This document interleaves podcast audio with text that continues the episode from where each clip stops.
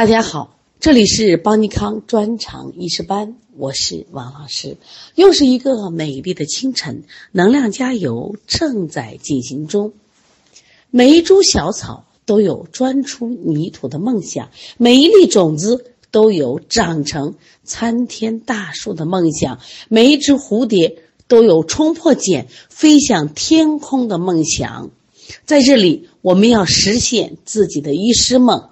要做就做中国最好的医生。因为成人的学习，我们要工作，还有很多家务，所以因此我们的学习安排成五关学习法。我们有预习关、讲授关、复习关、习题关啊，我们单元啊测试关。那么昨天晚上在王小丽老师的带领下，我们学习了中医学理论体系的主要特点。首先，第一个就是整体观念。第二个是辨证论治，所以我们经常讲辨证论治。这里出现了症症病的概念，你能区分吗？这里有一个考点，就在这儿了。中医学理论体系的主要特点是什么呢？就是记住整体观念和辨证论治。那么整体观念是我们中医学理论体系的指导思想，它就是说，在人们在观察、分析、认识生命。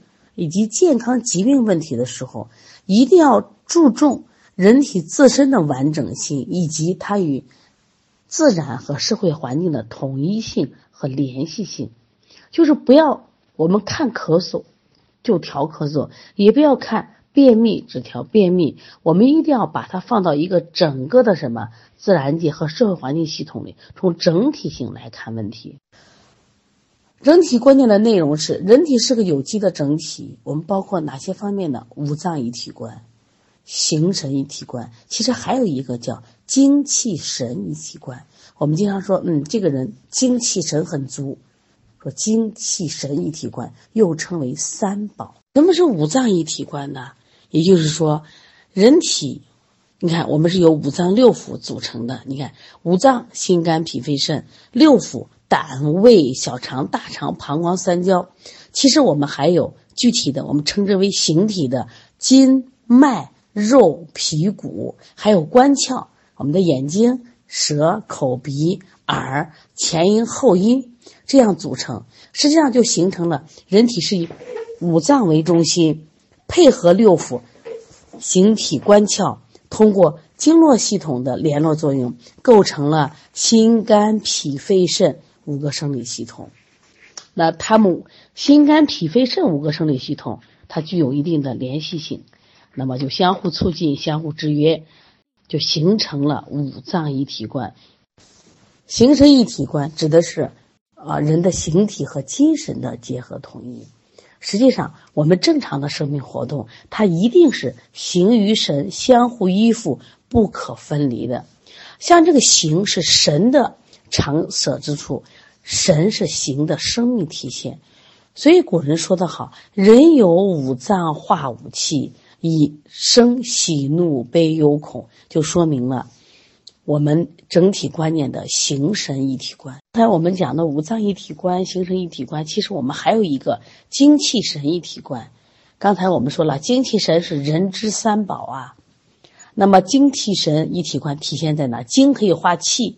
气可以化精，精气可以生神，精气可以养神，而神呢，又可以控制精与气，统治形成人的有机整体。这也就是告诉我们，我们在分析疾病发生、发展、变化规律时，一定要从整体出发，去分析局部病机变化的整体性根源。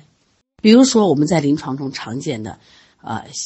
小患者脘腹胀满、不思饮食，那一种就是他本身的脾的功能、运化功能失常造成的；还有一种可能是肝的疏泄功能失常而引起的脾的运化功能失常导致的脘腹胀满、不思饮食。整体观念的第二个条就是讲的人与自然环境的统一性。人们生活在自然界中，自然环境的各种变化，直接或或间接都会影响人的生命活动。所以，我们就形成了天人一体观的整体思想。你比如讲，这个季节气候与人体的生理。那气候呢，是自然界的阴阳两气的消长变化而产生的阶段性的天气征象。比如说春温、夏热、秋凉、冬寒。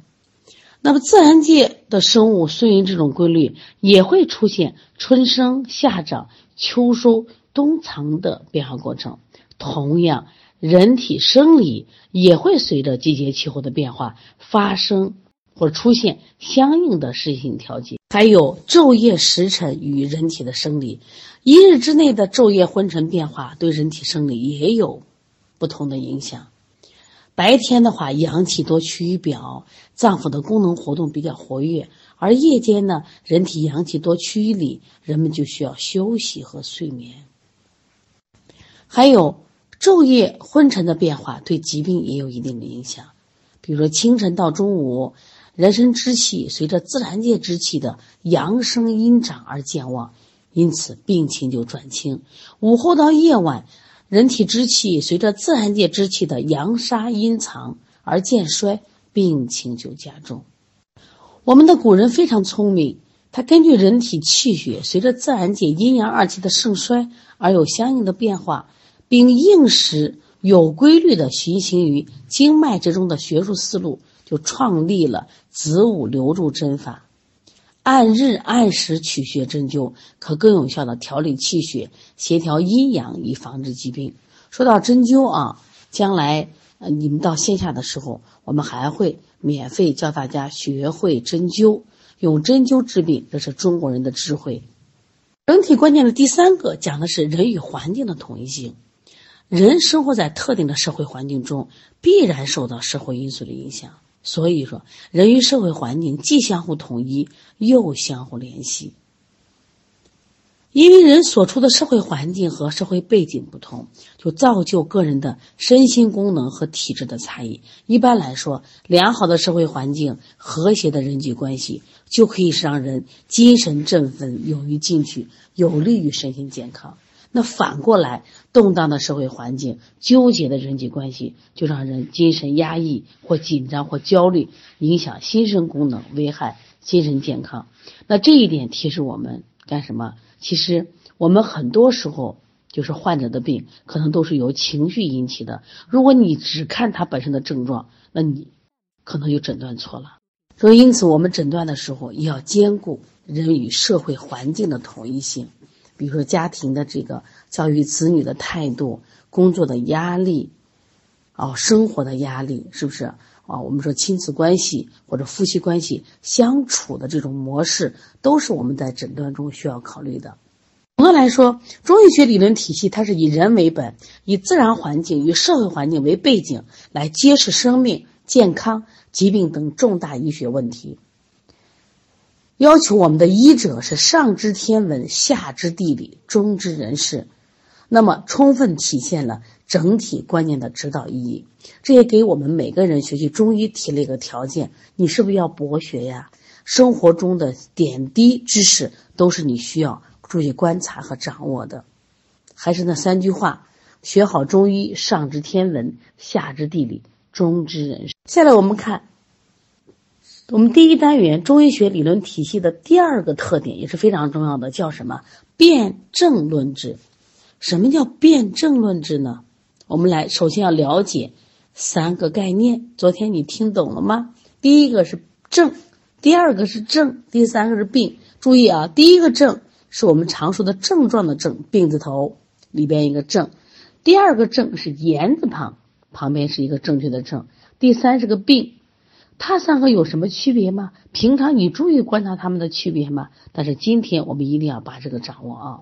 首先，我们说症就是症状的症，这个基本概念，它是指的是症状和体征，是机体发病而表现出来的异常表现。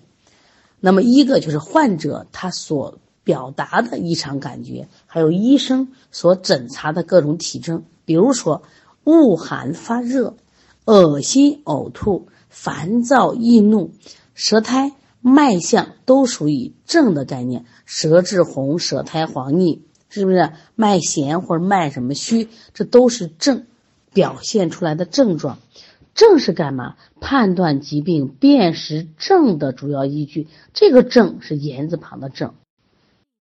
现在我们来看什么是病。我们教材说，病就是疾病嘛。那我们再说一下具体的概念是什么？它是反映着一种疾病全过程的总体属性、特征和规律。像感冒就是病，胸痹是病，消渴是病，急剧也是病。现在我们来看什么是症，这症是言字旁的症，是对疾病在发展过程中一定阶段的病理概括，要包括病因、病位、病系。病势等病机本质的概括，比如说脾胃虚弱症，病位在脾胃，病性为虚。我们举个例子吧，比如这个小孩得病了，得的什么病呢？我们诊断为病为感冒。那么他的症型是什么呢？他刚开始是风寒感冒症，可能经过两天以后，病邪入里化热了，就变成风热感冒症。就是这就是我们讲的一个病会有几个症型，那症状在这里怎么体现呢？比如说风寒感冒，它恶寒、打喷嚏、流清涕、发热，这就是它的症状的症。然后风热感冒呢，咽喉痛、流黄涕、吐黄痰，这是风热感冒的症状。现在你能区分病症症了吗？我们来看一下辨证与论治的这个。概念和关系，那辩证呢，就是通过我们四诊所收集的资料，然后进行分析综合，啊，疾病的原因性质，然后我们判断为它是某种性质症候的过程。什么叫论治呢？根据刚才辩证的结果，确立相应的治疗原则和方法以及方药，选择相应的治疗手段。和措施来处理疾病的思维和实践过程，那么他们二者什么关系呢？肯定是相互联系，不可分割。辩证在前，论治在后，这个一定要分清楚啊。辩证是认识病、确定症，而论治是根据辩证的结果，我确立治法和我处方、用药和用穴。因此，辩证是论治的前提和依据，论治是治疗疾病的手段和方法。在这里有一个重点的知识必须记住，就是同病异治和异病同治。很多人说说搞不清楚了，同病怎么样异治，异病怎么又同治呢？其实，在诊治疾病中，我们一定要掌握这两个原则：同病异治和异病同治。什么意思？比如说，同一种病，由于发病的时间、地域或者处在疾病的阶段和类型不同。它反映的症不同，因此治疗也有异。这个其实理解起来也简单。我们的感冒，我们有风寒感冒、风热感冒、阴虚感冒、暑湿感冒。感冒是同一种病，但是我们的症型不同。那你说我们应该是同治还是异治呢？是不是一定是同病异治？同为感冒，但是症型不同，治疗方法是不一样的，叫做同病异治。那么什么是异病同治呢？说既然是不同的病，为什么治疗方法一样呢？当然，这也是我们中医治疗的一个神奇之处啊。就说明明病不一样，但是他们在病的发展过程中出现了相同的病机。举个例子吧，像胃下垂、肾下垂、子宫脱垂、脱肛，他们病名都不一样，但是它病机的关键都是中气下陷，也就是说他们的症相同，因此都可以用。补益中气的方法来治疗我们的补中益气汤，既可以治疗胃下垂，也可以治疗肾下垂，还可以治疗子宫脱垂，这叫做异病同治。因为今天的章节内容比较少，我们现在看一下我们课后的习题，一共有八个题，希望大家每天呢坚持要做做题，因为我们毕竟要面对考试。如果说只对临床听听就够，但是要考试的话，一定要多练题，因为。考试的时候，理论都是单选题，但是有五个干扰项，而且干扰项都很相似。往往我们如果不做题加强训练的话，很可能就做错了啊。来看一下我们第一个题：中医学整体观念的内涵是一共五个答案。人体是个有机的整体，自然界是一个整体，时令晨昏与人体阴阳相应，五脏六腑是一个有机整体。最后一个，人体是个有机整体，人与自然相统一。感觉都没错，其实最准确的就是一，人体是个有机整体，人与自然相统一啊。来看第二题，这是个反向题。关于症候的认识不正确的是，大家看第一个 A 是症候是疾病过程中某一阶段或某一类型的病理概括，是不是对着来？我们看 C 症候能够揭示病变的机理和发展趋势，没错。症候可以反映疾病的阶段性本质，也没错。症候具有时向性和空间性特征，那么。病机是症候的外在反应，不对，应该是症状，是不是？所以答案是 B，这是一个反向题，需要大家注意。好，我们看第三题，感冒属于下列哪项概念？我们感冒是不是病啊？感冒是个病，它可能分了很多症，比如风寒感冒、风热感冒，这都属于症型，但感冒属于病，所以它的答案是病，疾病啊。那我们看第四题，以下属于症的范畴是哪一个呢？A. 疟疾 B. 头痛 C. 心脉闭阻 D. 恶寒发热 E. 脉弦。后面我们将学习疟疾是个病，头痛也是个病，恶寒发热是个症状，脉弦也是症状，心脉闭阻症就是我们讲这个，比如说这个痹症的时候，我们会有一个症型叫心脉闭阻症，这就是一个症型了啊。这个多做题，慢慢就能分出来了。我们看第五题，第五题以下属于症状的是：A. 面红，B. 舌质紫暗，D. 恶寒发热，E. 脉数都属于症状。它的答案应该是 C。把答案改一下啊，这个题的答案有问题，改成心脉闭阻，它是症言字旁的症，而不是病字旁的症状啊。这个 C 改一下啊。我们再来看恶寒发热属于下列哪项概念？是疾病？是症状？体征、症候、病机，属于恶寒发热，属于症状，一定属于症状啊，它不是疾病。好了，我们看第七题，胃下垂、脱肛、子宫下垂等疾病，临床上均可采用升提中气法来治疗，体现了这是不同的病呀，异病同治。我们看第八题，在同一疾病中，治疗过程由于疾病发生的。时间、地域、年龄、体质不同而采用不同的方法，属于什么？同一治病，但是它采用了不同的治疗方法，这叫同病异治。今天的内容因为不太多啊，但是有几个重点需要大家注意啊。第一个就要能区分症、症、病的概念啊，一个是病字头的症，一个是言字旁的症，一定要能区分啊。再一个要判断病。将来我们要考助理医师的时候，助理医师先考的技能题就是让你区分病症症。先，这是什么病？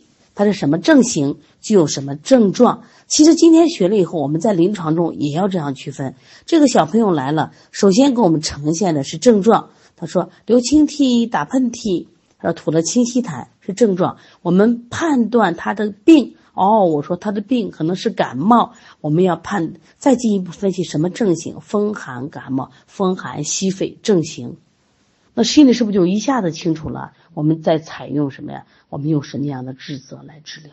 好，今天呢，我们的复习课程我们就进行到这里，稍后布置作业。同样，我们要告诫我们的学生，成年人的学习有各种呃影响因素，我们要工作。我们还要带孩子，我们还有家务，我们还要处理各种各样的事物。所以说，坚持是很难的事，但是我们一定要坚持。给大家提个要求：每天三十分钟的语音课，啊，十分钟的作业题，还有每周六晚上两个半小时的视频课。只要你每日能坚持，把一年的学习分解的每一天，你会发现学习一点都不累，学习一点也不辛苦。但是你会在不知不觉中变得越来越优秀。那么这个优秀体现在你的临床在进步，体现在你考试的时候会一战高分飘过。从今天开始，我们选择了医师之路，就希望大家。朝着这个梦想努力去奋斗。要做就做中国最好的医生，加油！